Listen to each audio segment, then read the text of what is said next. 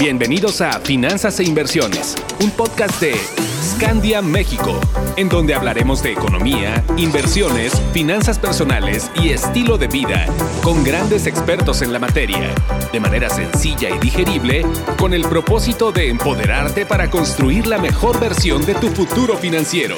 Un podcast exclusivo de Spotify.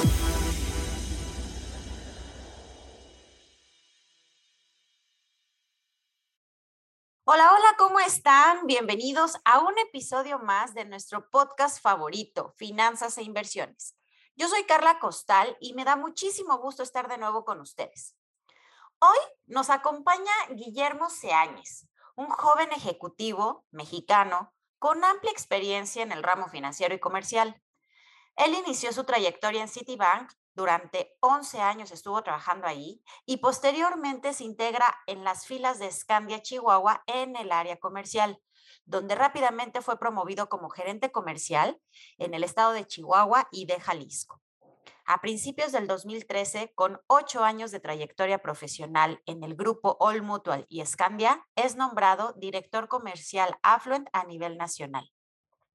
Guillermo, mejor conocido como Willy, es egresado de la Universidad Autónoma de Chihuahua de la carrera de Contaduría Pública. Posee la certificación como promotor de fondos de inversión por la Asociación Mexicana de Intermediarios Bursátiles o la AMI. Y actualmente es vocero oficial del grupo, además de que ha participado en diversos medios hablando de temas de educación financiera del país y todo lo relacionado a una buena planeación financiera. No podíamos dejar de pasar la oportunidad de platicar con Willy. Actualmente él es director y fundador de Inversionízate by Scandia y una de sus grandes metas es llevar con éxito a las personas para que alcancen sus sueños financieros. Willy, qué gusto poder platicar contigo. Bienvenido. Hola Carla, buenos días. Muchísimas gracias por la invitación. Acá desde Inversionate en Chihuahua. Perfecto, pues qué, qué, gusto, qué gusto poder platicar contigo. Y bueno, pues creo que hay, hay como muchos temas, hay muchas preguntas que me gustaría hacerte, pero primero y antes que nada, em, eh, estando tú primero en la parte comercial, en Scandia, como director comercial, y de repente aventarte esta aventura de, de Inversiónate, Platícanos cómo fue eh, este salto que hiciste para después poderle platicar toda tu experiencia respecto a las finanzas a, todos nuestros podescuchas, Willy. Híjole, bueno, pues eh, eh, si me preguntas hoy, hoy por hoy, pues muy contento, muy contento de haber realizado este paso. si me lo hubieses preguntado hace dos años y medio, que fue cuando empecé con toda esta aventura, pues un poquito de miedo, de incertidumbre, eh, pero pues al final del día, eh, muy, muy, muy padre, una experiencia muy padre. Vengo de pues trabajar veintitantos años en el mercado financiero y el tener ya tu propia empresa, el poder acercarte con la gente, hacerla que guarde su dinero, porque esas son pues eh, nuestras expectativas a futuro, ¿no? Que toda la gente tenga con qué sobrevivir entonces es una experiencia muy padre ya eh, dándole al 100, estamos acá en, en, Chihuahua, ya somos alrededor de siete asesores y pues estamos acá para, para eso, para ayudar a la gente. Perfecto, Willy. Y bueno, supongo que todo este tema de pues de emprendimiento y con esta, pues ahora sí que podría decir vocación que tienes tú para, para enseñar y para animar a, a, las personas y llevarlas a que, a que lleven unas finanzas sanas, platícanos desde tu perspectiva, ¿qué son las finanzas personales?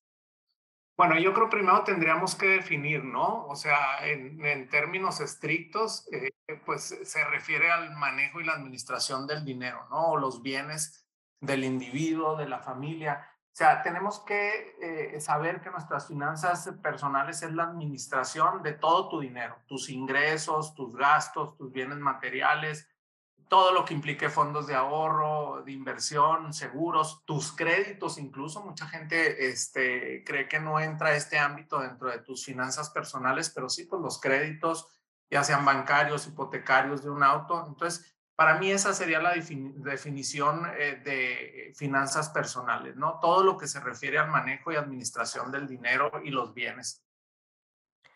Perfecto. Oye, Willy, y por ejemplo, Eh, ahorita estamos viviendo una, una crisis más. Digo, hace, hace casi ya tres años estábamos pasando por, por época de pandemia donde no sabíamos qué estaba pasando, había mucha incertidumbre y cuando ya supimos y empezamos a sufrir las consecuencias, lamentablemente mucha gente se quedó sin trabajo, otros más eh, disminuyeron sus, sus ingresos.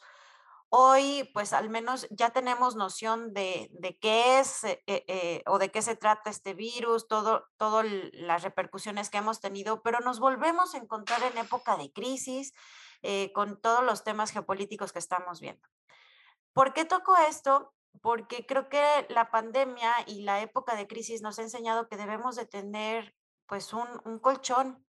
¿Nos puedes platicar acerca, nos puedes decir cuál es la importancia de contar con un ahorro en estos tiempos de crisis? ¿Por qué es tan básico tener ese colchoncito? Fíjate, Carla, como tú lo mencionas, pues sí son tiempos muy complejos, ¿no? Y tal vez en la mayoría de nosotros nuestras finanzas se han visto afectadas. Eso, pues a veces resulta inevitable, ¿no? Pero también lo que tendría que ser inevitable, pues es plantearnos qué tenemos que aprender de esta situación al momento de que la superemos, ¿no? Definitivamente esto debería de representar, eh, más allá de todo, una oportunidad para hacer cambios y una mejora en nuestras finanzas. Desgraciadamente, pues en México y eh, la, la carencia de educación y la planeación financiera, pues se refleja en un gran número de mexicanos, ¿no? Que no cuentan con un fondo de emergencia o un ahorro para, pues para eh, solventar este tipo de, de, crisis, ¿no? Entonces, eh, desgraciadamente solemos darnos cuenta de estas necesidades en esto, en estos tiempos difíciles, ¿no? Y, pero yo creo que tenemos que hacer esa pausa y pensar en cómo podemos enfrentar de la mejor manera, pues, las situaciones complicadas. O sea, la generalidad debería de ser eh, que cada uno de nosotros, pues, estableciéramos un plan financiero, ¿no? De la mano de un consultor. O sea, eh, ¿qué posibilidades tengo de, tener uno cerca? Pues muchas. Hoy a donde voltees eh, podemos tener un, consultor cerca en Scandia. Eh, pues hay muchos con mucha, con mucha experiencia, ¿sí? Y este, pues tenemos que tener esa asesoría financiera de calidad y poner, poder planear cada una de esas etapas de nuestra vida y también pues esas etapas complicadas de, nuestra vida, ¿no? Yo siempre lo he dicho que debemos de equiparar este, eh, igual, de igual manera a nuestro consultor financiero como a nuestro doctor, ¿no? Tenemos un doctor de cabecera, tenemos que tener nuestro consultor de cabecera. Y pues sí, esa es la realidad, es que cada día más personas eh, se acercan a una situación financiera pues nada deseable y como sociedad necesitamos comprometernos a cambiar esas realidades y ayudar pues a los que nos rodean, ¿no? Sensibilizándolos, pensando en qué futuro queremos vivir y pues para nosotros en Inversionate es importante crear esos lazos, ¿no? Con la gente que nos ayuda a estar cerca de ellos, eh, de nuestros clientes, prospectos, para pues ayudarlos a construir ese, ese presente, ¿no? Y poder hacer un mejor futuro. Willy, ahorita mencionaste la relevancia de llevar una buena planeación financiera y de hacerlo de la mano de un experto y por, supuesto que es, es, parte fundamental y es, es mucho del trabajo que nosotros hacemos aquí en Escandia, como bien lo mencionaste. Sin embargo, también sale la duda de, eh, sobre el diagnóstico financiero. ¿Cuál sería la diferencia entre llevar esta planeación o llevar un diagnóstico? Porque es tan importante que, que llevemos un diagnóstico financiero y por dónde empezamos, Willy. Mira, yo creo van eh, tomados de la mano, ¿no? Los dos conceptos. Eh, aquí, eh, pues obviamente tenemos que hacer un diagnóstico financiero y luego hacer nuestra planeación financiera, ¿no? Desgraciadamente, cuando tú te acercas con las personas y les dices, pues que tienen que lograr un ahorro, que tienen que juntar dinero para pasar este tipo de crisis, para su pensión, para la educación de sus hijos, desgraciadamente a la hora que ellos hacen el diagnóstico y que empiezan a hacer esa planeación, yo siempre he dicho que lo hacen de una manera errónea, ¿no? Lo hacen al revés, porque cuando tú te sientas con un prospecto, con un cliente y le dices, bueno, a ver, vamos a ver eh, cómo están todas tus finanzas, ellos empiezan por el tema de decir, ah, estoy ingresando tanto, estoy gastando tanto y me queda poquitito para el ahorro, poquitito para guardar. Y esto debería de ser al revés, ¿no? Estoy ingresando 10 mil pesos, voy a gastar 10, 20% y a partir de ahí, ¿qué es lo que puedo gastar? Entonces, mi primera recomendación sería esa, a la hora que nosotros este, estemos haciendo nuestra planeación o estemos viendo, pues veamos nuestros ingresos, ¿sí? Y después de ver cuánto podemos guardar para nuestro futuro, de ahí empecemos a gastar, ¿no? Entonces, al final del día, pues tenemos que ser muy, muy disciplinados, identificar la totalidad de nuestros ingresos, ver cuánto podemos ahorrar, luego organizar nuestros gastos, ¿sí? Evitando gastos innecesarios pagando nuestras deudas poco a poco o lo más rápido que podamos y ya este, pues de ahí partir en ver cuánto podemos seguir gastando, pero ya habiendo provisionado ese ahorro. A ver, y una vez que nosotros ya tenemos el ahorro, que ya este, nuestro prospecto ya tenemos ese diagnóstico hecho, ya tenemos esa conclusión. México, ¿cómo, cómo ves en general en México? Dices, bueno, que ya, yo ya estoy consciente cuánto gano, cuánto gasto, y voy a empezar a ahorrar. ¿Cómo ves a México en cuestión del ahorro? ¿Realmente crees que México sea un país ahorrador? Mm, no, mira, ahí te va. Este, hay cifras, ¿no? Hay cifras que nos dicen ahí, este, por ejemplo, la Comisión Nacional Bancaria de Valores nos dice que el 40, 44% aproximadamente de los mexicanos cuenta con algún mecanismo de ahorro, ¿no? Este, otro 42% nunca ha, ahorrado y este, el porcentaje restante pues dejó de hacerlo si lo hacía, ¿no? El problema que tenemos es que solo el 15% ahorra de manera formal. ¿Sí? ¿Qué quiere decir? Que de todo ese porcentaje, ese 42% que nosotros decimos los mexicanos pues están ahorrando, casi este, la mitad de los mexicanos lo hace, el tema es que solo un 15% lo está haciendo formalmente, es decir, tendrán una cuenta en un banco, tendrán una, cuenta en una entidad financiera. El otro porcentaje, que es un porcentaje muy alto, lo hace de manera informal, lo hace en una tanda, lo hace, a veces salen afectados porque o no se les entrega ese dinero, no adquieren eh, buenos rendimientos, el dinero en cierto tiempo lo gastan. Entonces, claro que todavía tenemos eh, algo eh, pues una responsabilidad como mexicanos en donde tenemos que empezar a poner sobre la mesa para acercar a más mexicanos a que de manera formal empiecen a guardar su dinero, ¿no? Entonces, eh, pasamos por experiencias muy fuertes, a veces viendo que el público o los mexicanos entran a empresas que no están reguladas, entran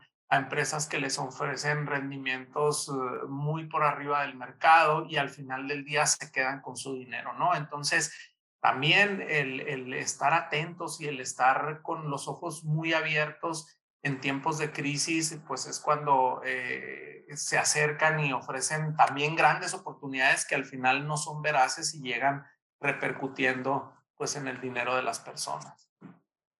Por supuesto. Aquí, fíjate que me, sale una duda, Willy, porque como bien lo dices, hay mucha gente, de por sí el ahorro en los mexicanos es un poquito, pues cuesta, ¿no? Cuesta trabajo. Ya vimos que, que al mexicano le gusta más ahorrar en lo informal o en algo que me dé, pues, una, un resultado inmediato. ¿Por qué? Eh, el mexicano sigue ahorrando en este tipo de instituciones que no están reguladas, que ofrecen rendimientos que de verdad están fuera del mercado, que tú los ves y, dices, a lo mejor para ti, para mí que estamos trabajando en el medio, dice, decimos, híjole, es que eso es una red flag, ¿no? eso es imposible. Y, y, o a lo mejor es posible, pero con mucho riesgo. ¿Por qué la gente sigue creyendo en eso después de tantas estafas, después de que se quedan con su dinero, después de que se les van? ¿Por qué la gente sigue creyendo en este tipo de, esquemas o de instituciones que no están reguladas, que son totalmente informales y, se dejan llevar pues por, pues por el dinero? Tal vez ahí está la respuesta, no sé, ¿tú qué opinas? Mira, yo, yo siento en un gran número de gentes, pues es falta de información y falta de educación financiera y de cultura financiera. Eh, últimamente yo lo he mencionado mucho en algunas pláticas que hemos tenido. Eh, en nuestros hogares nos enseñan pues a tener eh, valores, a sacar una carrera, a ser hombres de bien, a formar una familia, pero temas financieros no se tocan en el hogar. Entonces, yo creo es necesario que empecemos con nuestros hijos ya desde que están, pequeños a, tocar este tipo de, temas, ¿no? De temas financieros. Entonces, básicamente, el desconocimiento pudiera ser uno. Eh, puede ser otro, eh, pues los grandes rendimientos que se ofrecen. Eh, a veces la gente, como te mencionaba, en tiempos de crisis, pues tener dinero eh, pero yo siento que el ingrediente principal pues es la ambición o la avaricia, ¿no? De que eh, a mí me están ofreciendo un rendimiento del 100% en un año, eh, que es imposible, ¿no? Pero a veces la gente quiere tener ese dinero, a veces es increíble que te sientas con personas que tienen una educación financiera y se los explicas y se los dices y su respuesta es, mientras yo reciba mis rendimientos, pues yo ahí estaré y al final del día pierden su dinero. Entonces, sí, básicamente, pues tenemos que ser eh, muy hábiles en, en, poder acercarnos con la gente y explicarles que este tipo de situaciones, pues no es normal, ¿no? Y que al final del día les pagan de su propio dinero. Esta gente invita a, más eh, personas a que inviertan y empiezan a pagar también de las otras personas los rendimientos y es piramidal y llega un momento en que esto se derrumba y la gente eh, se queda sin su dinero. Incluso muchas, fíjate, dicen ahí que no, es que les va bien a los que entran primero. Lo dudo también porque entra otra vez el factor avaricia. Los primeros que entran les pagan sus, sus rendimientos y tal, y luego cuando le regresan el capital, eh, vuelven otra vez a reinvertirlo y vuelven a caer y llega un momento en que pierden ahí su dinero, ¿no? Entonces, pues básicamente tenemos que tocar estos temas, tenemos que estar, eh, como te decía, con los ojos muy abiertos, porque al final del día, pues la gente está en crisis y entra en una crisis mayor, ¿no? Y a veces culpamos a, alguien más a nuestro alrededor, alrededor a los gobiernos, a tal, de cómo nos fue, eh, pudiéndolo haber evitado nosotros, ¿no? Pero sí es un tema muy, este, híjole, pues muy oscuro ahí. Definitivamente estoy de acuerdo contigo, Willy. Y ahorita, por ejemplo, tocas el tema de, la cultura y de la educación financiera. ¿Cómo ves tú el ahorro en los jóvenes con tanta información o exceso de información y con tantas herramientas? Eh, ¿Cómo ves tú esta parte con, todos los chavos que, que, apenas están comenzando, digamos, su vida productiva y que empiezan a hacer sus pininos en este tema? Pues bueno, yo creo un factor de, suma importancia sería ese, lo que siempre estamos eh, mencionando, ¿no? La educación financiera. O sea, a nivel mundial, un 35% este, de, de, los hombres y un 30% de las mujeres tienen conocimientos en, materia financiera, ¿no? Y de ahí eh, para adelante no la hay. Y el tema, nos enfrentamos a temas generacionales. Acabamos de pasar pues por una generación en donde esa generación se les dio todo por parte de los papás, ¿no? Venían de una generación en donde los papás carecieron de muchas cosas y a la hora que tienen sus hijos, pues quieren como cambiar esa manera en la que ellos vivieron y empiezan a dar todo, a dar todo, a dar todo express, rápido. Y, y hoy esa generación la ves y es una generación que ya está con hijos y que tiene ni siquiera para dar el enganche de una casa, ¿no? Es más, ni siquiera se acerca a poder tener un crédito. Creo que las generaciones que vienen ahorita, que apenas están eh, saliendo de la escuela y graduándose, están más enfocados en ello. Yo sí los veo, nos ha tocado salir a la calle y, y ves esa diferencia tan grande en estas dos generaciones que están pues pegadas al 100%, pero que esta última generación eh, pues quiere tener dos trabajos, se interesa porque le expliques del ahorro, se interesa mucho por su tema de jubilación, aunque son chavos que tienen ahorita 23, 24 años que van saliendo de una carrera, se sientan contigo y te preguntan qué pueden hacer para tener una buena jubilación, entienden lo que es una ley 97, eh, entienden en un futuro cómo van a pasarla mal si no guardan ese dinero. Entonces yo siento que ya le estamos dando un poquito la vuelta con esta nueva generación eh, muchos de nuestros clientes son jóvenes de 24 o 25 años donde se están interesando, te digo, por, por hacerlo, ¿no? Pero definitivamente a nosotros como asesores, eh, pues nos falta eh, acercarnos más. Este tipo de pláticas que estamos teniendo ahora tú y yo son tan importantes para que la gente sepa que tienen que buscar eh, pues esa cultura, ¿no? Esa educación financiera para poder pues empezar a construir ese presente y para poder tener un, un mejor futuro. Por supuesto. ¿Y cuál sería el contraste con, con, los, con los adultos, pero con los que ya se están acercando a la edad de jubilación o los que ya están este, rayando o ya están pisando los 65 años? Eh, ¿Cuál es ese contraste que tú ves, Willy? ¿Cuál es esa, e, ese futuro o esa, ese nivel o calidad de vida que, que van a tener estas personas? Mira, nos falta mucho. Obviamente no creo que se vaya a repetir la historia, ¿no? Porque hoy si volteamos a ver por muchos padres en edad adulta, ya arriba de 65 años, eh, pues eh, dependen de sus hijos, ¿no? Unos pagan el teléfono, la luz y tal. Pero ahora vemos que ese, ese eh, pues papá, mamá en edad adulta que se acerca ya a una jubilación, por lo general sí empezaron a construir algo, ¿no? Tal vez tarde, pero sí tal vez lo tienen ahora. Eh, muchos están hoy eh, que cotizaron con ley 73, pues están eh, yéndose por modalidad 40, se acercan con nosotros antes de que llegue esa, esa parte a juntar ese dinero que van a tener que solventar ellos para entrar a esta modalidad 40 y tener esa, esa pensión, ¿no? están abiertos al ahorro, estamos tomando también mucho jubilado que sale y que al final del día eh, pues se queda eh, sin ah, un seguro de vida eh, y nosotros con nuestros productos pues podemos darles ese seguro de vida sin ningún costo. Entonces están más abiertos ellos, pero creo que ya vienen de esto, ¿no? Ya vienen de decir qué voy a hacer, cuál va a ser mi brecha pensional, si yo estoy ganando ahorita 30 mil pesos y me voy a pensionar y voy a ganar tal vez 15, bueno, pues traigo una brecha pensional del 50%, ¿cómo voy a solventar ese 50%? Entonces ahí es donde yo sí veo el interés que ellos están teniendo por, pues por acercarse y por hacerlo y creo que no quieren repetir la historia de sus papás o de sus abuelos que vieron que dependen de otra persona, ¿no?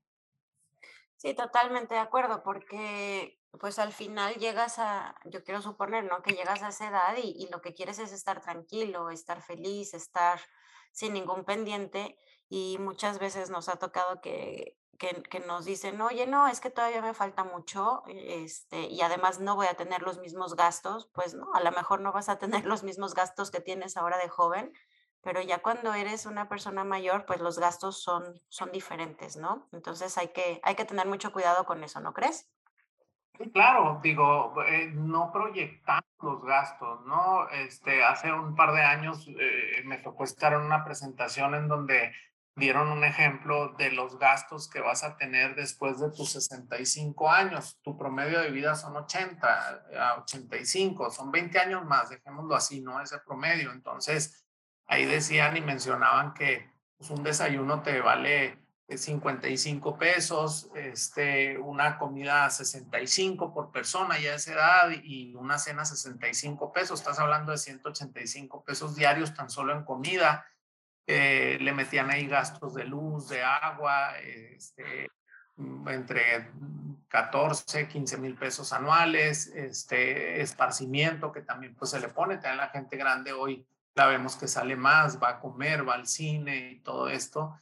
Entonces, eh, no yéndonos muy altos, pues un gasto de unos 25 mil pesos al año, este, gastos médicos de entre 35 40 mil pesos al año, todo esto proyectado a esos 20 años, pues nos da alrededor de casi un millón y medio de pesos para poder sobrevivir este, eh, por persona. Eh, tan solo en eso, si le vamos sumando, sumando, se nos va a, 2 millones 200, 2 millones 500 mil pesos más o menos individualmente y ya este, si es por pareja, pues nos vamos casi a 5 millones de pesos. Entonces, imagínate eh, gente que termina a sus 65 años y que tiene un ingreso de 10 mil pesos mensuales. Entonces, por una jubilación o tal, pues no, no la va a hacer. Necesita ver canales alternos de cómo guardar dinero y cómo poder solventar esa brecha pensional, ¿no? Y cómo poder soportar estos gastos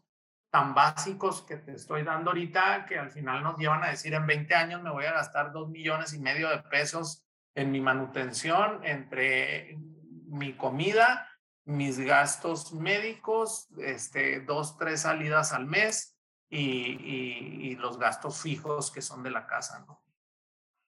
Claro, para, para tener mucho cuidado con esto. Willy, por último, ¿qué consejo le darías a la gente para que lleve un mejor control de sus finanzas personales?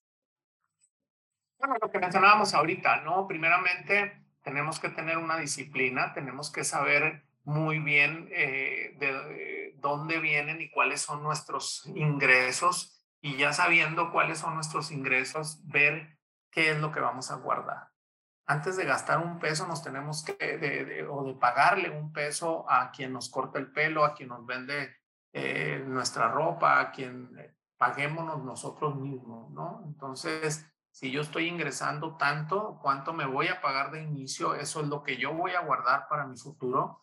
Y de ahí, pues voy a organizar mis gastos, ¿no?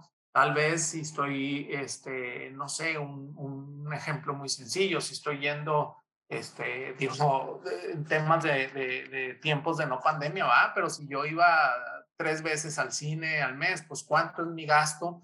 Pues tal vez son 500 pesos por ida, y si lo reduzco un poco y, y, voy dos veces en vez de esas tres, bueno, pues ya tengo 500 pesos ahí que puedo utilizar para guardarlos. Eh, entonces eso es organizar nuestros gastos, ¿no? No tener esos gastos innecesarios. Hoy nos topamos en la calle con eh, créditos que nos dan y nos dicen 12, 24, 36 meses sin intereses. Entonces la gente voltea y dice, ah, pues voy a comprar una tele y me quedan pagos de 300, 400 pesos, pero también se topan no nomás con la tele, con la sala, con esto, con lo otro, y al final del día esos paguitos de 400, 500 pesos y los juntas, pues se van a pagos ya al mes que exceden un 30% de los ingresos de, de, ellos, ¿no? Es decir, no debo de tomar créditos que sobrepasen el pago mensual arriba de un 20%. Es decir, si yo percibo 10 mil pesos al mes y voy a tomar un crédito, pues no debe de ser el pago de ese crédito arriba de 2 mil pesos mensuales, porque si me voy más arriba, el día que falle un mes, pues voy a utilizar todo mi ingreso mensual para poder solventar ese crédito, ¿no? Entonces, pues yo creo que esos serían algunos de los consejos. Guarden su dinero, guárdenlo, guárdenlo, acérquense con un para que les diga cómo hacerlo. Perfecto, pues creo que son muy buenos consejos, mis queridos escandinavos y podescuchas. Eh, hay, que, hay que tomar nota, hay que regresarle para, para escuchar, para entender y pues, pues para llevar unas finanzas sanas. Willy, muchísimas gracias por acompañarnos y por ah, gracias también por habernos compartido toda tu experiencia. Hombre, gracias a ustedes, Carla, acá andamos y aquí estamos a la orden, eh, lo que se ofrezca. Y a ti que nos escuchas, te espero el próximo capítulo de Finanzas e Inversiones. Déjanos todas tus preguntas, comentarios y sugerencias en nuestro correo asesoría y cuéntanos tu experiencia. ¿Llevas un buen control de tus finanzas personales? ¿Alguna vez te han hecho un diagnóstico financiero? También recuerda seguirnos en nuestras redes sociales y echarle un vistazo a nuestro blog scandiacare.com. Ah, y no se te olvide compartir este podcast para lograr que más gente tenga esta información tan valiosa que preparamos con mucho gusto y cariño para ustedes y así poder empoderarlos para que logren alcanzar la mejor versión de su futuro financiero. Recuerda que ahorrar es ganar y hay que tomar decisiones conscientes. Yo soy Carla Costal, que tengas un excelente día. Adiós. Encuentra más información sobre finanzas e inversiones en nuestras redes sociales, arroba Scandia México y en nuestra página web www.scandia.com.mx. Hasta la próxima.